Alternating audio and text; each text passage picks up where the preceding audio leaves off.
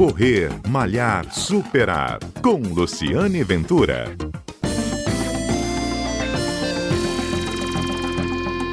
Olá, o programa Correr, Malhar e Superar de hoje é dedicado às assessorias de corrida e aos treinadores. A doutora Ana Paula Simões, ortopedista, que participou em São Paulo da elaboração de um protocolo de segurança para retorno aos treinos, vai dar dicas que esse protocolo aponta para os treinadores e as assessorias. Ouça aí. Oi, Luciane, tudo bem? Aqui é a doutora Ana Paula Simões de São Paulo, ortopedista e médica do esporte.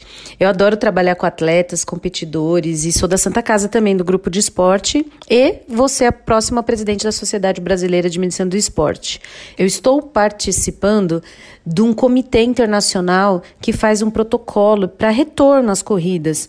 E hoje eu quero falar um pouquinho para vocês sobre como é a conduta dos treinadores e das assessorias. Isso é muito importante porque eles estão começando a retornar agora aos esportes e a gente tem documentado que vale muito a pena não ser estimulado essa questão da aglomeração. Os atletas não podem ficar fazendo o aquecimento nem o alongamento muito próximos. Então vale a pena ter um distanciamento de um metro e meio, que é mais ou menos até dois metros, o que a Organização Mundial de Saúde preconiza para iniciar uma atividade física. Todos de máscara, hein? O importante é manter o uso da máscara e o distanciamento social durante esse início do treino. Depois que começar o treinamento, se você tiver uma distância muito segura ou isolado, é, se tiver um desconforto respiratório, está autorizado a retirada da máscara, mas imediatamente, quando você diminuir um pouquinho a sua velocidade ou for fazer de novo o desaquecimento e o alongamento final, o ideal é recolocar a máscara.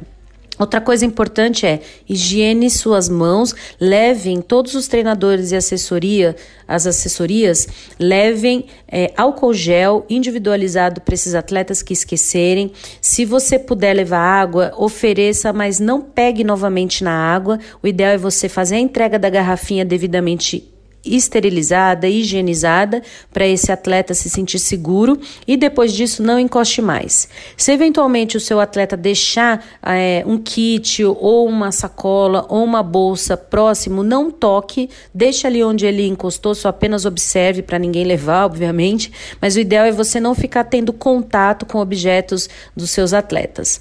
E muito cuidado se você eventualmente encostar em alguma coisa, faça a higiene das mãos com água e sabão e álcool gel. Oriente bastante seus atletas para que a gente não dissemine esse vírus e que tudo mais se restabeleça. É isto aí, um abraço para todo mundo e qualquer coisa me escreva. Eu tô lá no Instagram, só me mandar um direct, o arroba doutora Ana P. Simões. No programa anterior, a doutora Ana Paula Simões já havia dado dicas aos corredores. Se você não ouviu, é só conferir na sua plataforma de podcast preferida, buscar lá Correr, Malhar, Superar que tem o áudio disponível para você. A gente tem sempre um encontro aqui na Rádio CBN e também na sua plataforma de podcast. Um abraço e até lá!